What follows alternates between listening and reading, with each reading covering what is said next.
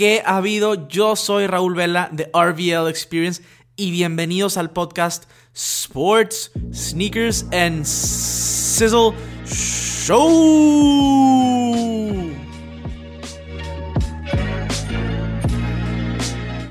Amigos, bienvenidos de regreso al mejor podcast de sneakers y de deportes con RVL Experience con el buen Vela. Y el día de hoy tenemos un tema que me llama mucho la atención. Por tanto, tanto tiempo la gente estuvo diciendo ya el Yeezy está muerto, el Yeezy está muerto. Yo personalmente pienso que el Yeezy está más vivo que nunca. A pesar de lo que sucedió este fin de semana pasado, donde el hype de Yeezy regresó con todo, más de lo que había visto en años recientes, y es que salió a la luz el Yeezy Boost 350 V2 en su colorway Bread. Vamos a platicar de este lanzamiento, vamos a platicar del futuro de Yeezy y estos retros que están sacando, por así decirlo. Del lado deportivo vamos a estar hablando de todo lo que ha sucedido en la NBA. Russell Westbrook y el señor John Wall fueron intercambiados uno por el otro. Todavía hay noticias de Harden, qué pasará. Eh, y Yanis, Yanis no sabemos qué va a pasar con él también va a firmar contrato con Milwaukee o va a esperarse y va a firmar con otro equipo el próximo año. Todos, todos temas bien, bien interesantes. Ahora, si es la primera vez que escuchas este podcast, sugiero que te suscribas, que le des follow al podcast, ya sea en Apple, ya sea en Spotify, ya sea en Google Podcast, donde sea donde sea que escuches podcast. Este es tu podcast o este es un podcast para ti. Dije podcast millones de veces. Eh, me puedes seguir también en mi canal de YouTube Sneakers con Vela. Eh, allá subo contenido semanal también, eh, uno o dos videos por semana. Entonces es bastante, bastante chido. Y también me gusta ver sus comentarios por allá, les contesto y todo. Está muy chido la comunidad que estamos creando.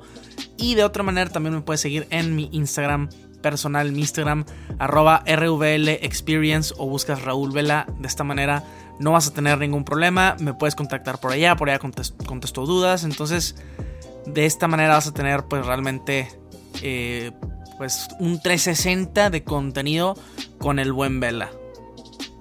Ahora sí vamos a platicar qué pasó, o sea, de verdad, qué pasó con este lanzamiento. El Yeezy Bread salió inclusive imágenes, vi imágenes sea, en el mundo donde la gente, o sea, una fila ridícula por Yeezy, algo que no se había visto en años y es algo que de veras me, tenía bien sorprendido, sorprendido, perdón, volver a ver algo así porque Yeezy regularmente ya no se veía, ya no se veía eso, a pesar de que yo digo que Yeezy no está muerto, eh, que está más vivo que nunca por lo que representa, pues mucha gente considera que, ya no tiene hype, específicamente el 350. Pero, pero este retro, que es raro decirlo porque salió hace como 3 años, pero este retro del Yeezy Bread cambió las cosas para Yeezy. Estoy seguro que vamos a ver más retros de esta índole a futuro. ¿A qué me refiero con lanzamientos retro de esta índole? Y a lo que me refiero con esto es que sí hemos tenido retros o relanzamientos de, por ejemplo, tuvimos el, el 500 Utility Black, le fue bien, pero no el hype que tuvo este 350 Bread. Y probablemente vamos a estar viendo estos relanzamientos de colorways icónicos de cuando estaba como en el auge Yeezy. Estamos hablando del Bread, estamos hablando del Beluga 1.0, estamos hablando del Zebra. A pesar de que se ha restock muchísimas, muchísimas veces, la gente sigue queriendo comprar ese Zebra. Este, y justamente, pues va, a salir, o más bien, eh, día 10. Eh, el jueves va a estar saliendo, estás escuchando esto el día miércoles y lo escuchas como sale el podcast. Eh, algún re-release del Wave Runner 700. Este, estamos hablando de este tipo de colorways. Y no me sorprendería que de repente saquen un, un GC 350 V1. Como que a lo mejor van a empezar a meterse al tema de los retros de Yeezy. Que es raro porque pues, Yeezy realmente no tiene tanto tiempo. Bueno, más bien los Yeezy de Adidas no tienen tantísimo tiempo. Entonces, llama la atención, llama la atención. Y, la verdad es que todo mundo quería un par de, de Yeezy Breads. Y, mucha gente decía, no, es que es demasiado stock. Porque el rumor es que eran este, más de medio millón de pares, que son muchísimos. Pero aún así, o la demanda, realmente no hubo oferta para la demanda. Eh, así, así, de plano. Mucha gente se quedó sin par. O sea, a pesar de que no va a estar fácil. Si te confiaste, no conseguiste este par de tenis. Así, prácticamente así.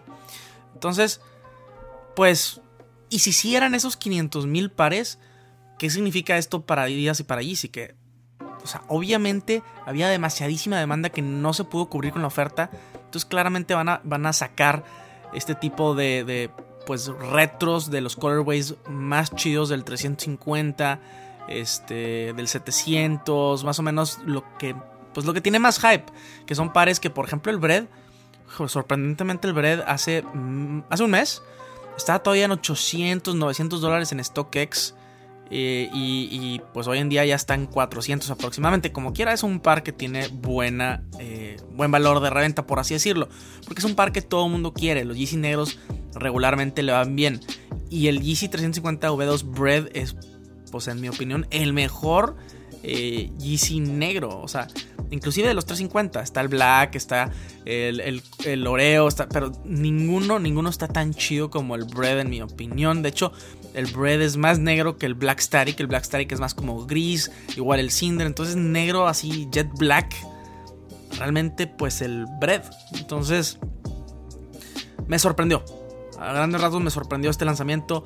Eh, si aún lo estás buscando, no lo conseguiste y quieres eh, comprarlo en reventa, ahorita es el momento. Este par tenis va a subir. Va a subir, si lo quieres comprar, cómpralo ya. Porque... Y no va a subir a los mil dólares que estaba, pero va a subir. Va a subir, es un par tenis que todo el mundo quiere. Y con el tiempo yo creo que sí va a llegar a estar en los 550, por, por ahí. Si te esperas mucho tiempo, pues definitivamente... Eh, va a subir mucho más, pero no va a llegar a ese punto de 800 eh, dólares que estuvimos, 800, 900 dólares que estuvimos viendo anteriormente. Ahora, es verdad que pues no tiene tantos modelos eh, Yeezy, por así decirlo, como a lo mejor estamos hablando de un Jordan 4 que tiene pues bastantitos colorways que se han hecho icónicos a lo largo del tiempo, porque Yeezy pues aún así no tiene tanto tiempo, entonces yo creo que van a utilizar esta estrategia de usar estos los primeros Yeezy eh, como explotar eso y a lo mejor con tiempo sale alguno que otro colorway que con tiempo, vaya la redundancia, se vuelve este clásico, como por ejemplo eh, el Jordan 11, el Cool Grey, pues se ha convertido en un clásico, este, por así decirlo, a pesar de que no es un, colorway pues, de los, o sea, como el Playoffs Bread, por así decirlo, o el Concord. Entonces hay tiempo para que Yeezy tenga alguno de estos colorways que se hagan como pues, icónicos, a pesar de no ser como de la era de OGs.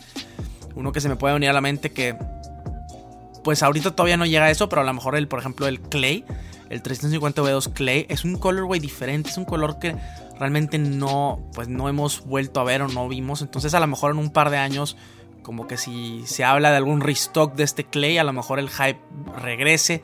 Como que vamos a empezar a ver cómo se va pues manejando todo el tema de Yeezy, pero es innegable que el hype de Yeezy regresó muy muy cañón este fin de semana con el lanzamiento del 350V2 Bread.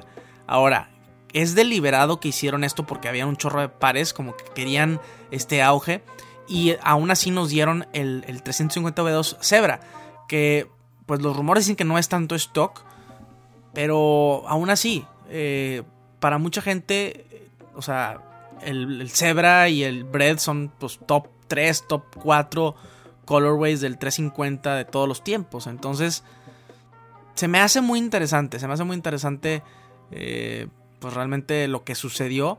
Y es importante mencionar también que estuve viendo varios mensajes y más bien varios videos y todo que dicen que este Yeezy Bread del 2020 viene un poco más justo de lo que hemos estado acostumbrados con el nuevo 350, el que tiene la línea transparente, tipo el Lundmark, tipo el Yechill, como ese tipo de pares. Entonces, pues si estás tomando en consideración comprarlo, esa fuerza media talla arriba, nunca a la talla creo yo. Y si media talla arriba todavía te queda un poco justo, porque viene más justo, le quitas la plantilla y listo. Entonces, pues bueno, simplemente quería comentar que el hype de Yeezy está de regreso. Está interesante porque Yeezy podría usar de estrategia. Sí, claro, ahorita fueron muchos pares, pero pues no hubo suficiente eh, oferta para la demanda. Entonces, como que podría usar de estrategia sacar de vez en cuando estos retros, igual y no tantos pares, pero que mantenga a la gente interesada y que luego saquen así una gran cantidad de pares de 350 que como quiera se venden, como quiera se venden colorways que son como el natural, como el carbon, o sea, se venden. Este y, de esta manera mantener un balance, ¿no? Mantener un balance de hype como esto que vimos y un balance de que gente pueda comprar Yeezys porque a fin de cuentas Yeezys para todo es para todos es lo que quiere Kanye y es a lo que va a llegar y por eso creo que Yeezy no está muerto porque si vendes eh, ya producto de volumen a ese precio tan alto, 220, este, 220 dólares es bastante alto y si vendes a, ya volumen, volúmenes altos cuando todo mundo quiera un 350 por así decirlo que es la silueta más conocida pues ya está ganando la marca, como marca está ganando, entonces puede mantener todavía cierto aura de exclusividad, no necesariamente porque el par es exclusivo, pero es tener ese par que tanto añoraste en su momento. Por ejemplo, el Jordan 4 Fire Red, pues como quiera Jordan tiene a su nombre como este aura de exclusividad, tener un Jordan 4 puesto en su OG colorway, como quiera es algo, ¿no? Este, a pesar de que eran muchísimos pares. Entonces creo que puede seguir un poco la estrategia de Jordan Brand en este aspecto y, me late, me late que hayan sacado este colorway, mi colorway personal favorito del 350 y sin duda, sin duda tuve que obtenerlo y lo adquirí, estoy esperando que llegue el par, estoy muy muy emocionado porque llegue por rockearlo, de veras muy muy chido. Claramente voy a tener un video en YouTube también para que vayan a checarlo cuando esté listo. Ahora, para hablar de tema deportivo, para hablar de temas de la NBA, Impresionante, impresionante que recién coronamos a los Lakers, creo que el 11 de octubre, y estamos a días, literalmente días de que comience la NBA. Está ridículo la, el offseason más corto de toda la historia, pero, pero estoy emocionado. Estoy emocionado, me encanta el básquet y me encanta, me encanta ver todos los rumores porque el básquetbol de verdad es, es entretenimiento puro en el offseason es entretenimiento. De verdad es que los jugadores estrella cambian de equipo bastante seguido. Todo esto vino. Todos estos cambios vinieron gracias a LeBron James que cambió, cambió de equipos y, le dio el poder a los jugadores. Y pues ahora tenemos otro. Otro trade. Muy, muy cañón. Otro trade muy cañón. Russell Westbrook ha sido canjeado por John Wall. Este. Entonces de Washington. Digo, perdón. Westbrook se va a Houston a Washington. Y John Wall de Washington a Houston. John Wall tenía 10 años en Houston, lleva 2 años lastimado, pero la última vez que lo vimos estaba jugando bastante demente, bastante, bastante chido. Pero pues bueno, volvemos a la misma, a la misma pregunta. Westbrook no pudo jugar con Harden. Chris Paul pudo, pero chocaban. Dwight Howard no podía jugar con Harden. ¿Quién puede jugar con Harden?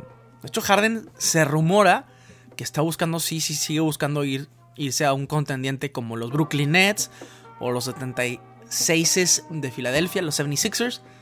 Entonces, a pesar de este cambio, a pesar de, de John Wall ahora en Houston, James Harden está buscando salirse de Houston.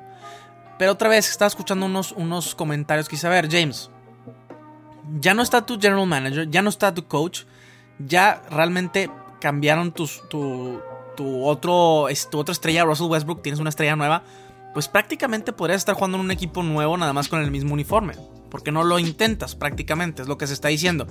Y yo creo que John Wall va a quedar bien con Houston, con Harden, pero no al nivel de Chris Paul. Chris Paul creo que ha sido el mejor fit con Harden y creo que este trade le va a ir mejor a, los Wizards, donde Bradley Beal ya es una super mega estrella y Bradley Beal no necesita la bola para anotar. Realmente puede jugar off the ball y, Westbrook, Westbrook sí necesita la bola. Entonces ahí pueden complementarse tal vez mejor. Le dieron un buen contrato a, a Bertans ahí en Washington. Y yo creo que podríamos estar hablando de que Washington podría estar regresando a los playoffs. No como de los mejores eh, pues, récords de la conferencia este. Pero sí definitivamente podría, podría ser la Washington. Que se me hace interesante que, haya acabado Westbrook, Westbrook allá. Pero regresa con, con Scotty Brooks que fue su coach allá en, Oklahoma. Entonces creo que es un trade que era necesario. Ningún equipo contendiente real iba a ir por Harden. Digo, perdón, por Harden sí, claro que sí. Este, más bien por Westbrook o por John Wall. Entonces era un, pues un trade que, realmente era la única opción. Eh, por ellos mismos. Entonces vamos a ver cómo, cómo se desenvuelve. Me llama mucho la atención si Harden va, va, a querer jugar con John Wall o va a buscar todavía irse a estos equipos contendientes del este. Que se me haría muy interesante porque ahora el este se está, se está armando. Siempre ha sido el oeste, que es el más duro, el oeste, el oeste, el oeste. Y en el este se está armando ahí eh, la pachanga, este, con eso que, pues que desafortunadamente Clay Thompson no va a estar y los Warriors pues prácticamente no van a competir. Entonces del, oeste realmente tenemos a los Nuggets, tenemos a los Lakers, tenemos a los Clippers, pero realmente yo creo que el, el equipo a vencer son los Lakers. Y en el este, también dependiendo si se quedan a Giannis para el futuro, el este se está armando chido.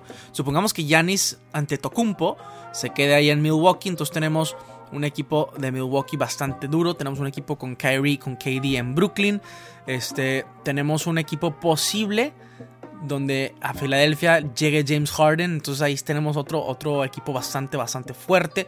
Boston siempre es fuerte con Jason Tatum, Jalen Brown, este, sí tenemos cuatro equipos muy, muy fuertes.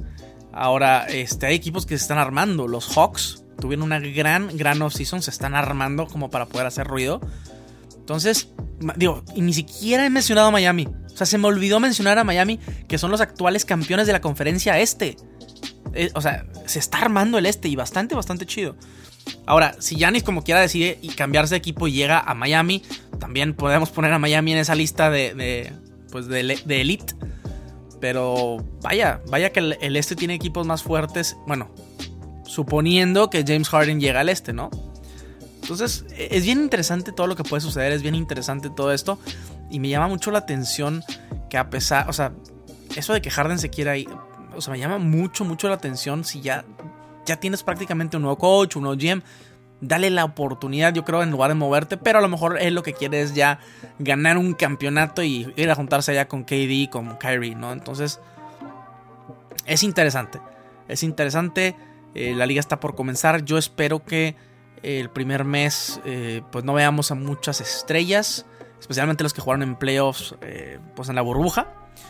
Entonces, vamos a ver, se me hace muy interesante, se me hace que va a ser una temporada espectacular. Este, obviamente ya acercándonos a playoffs.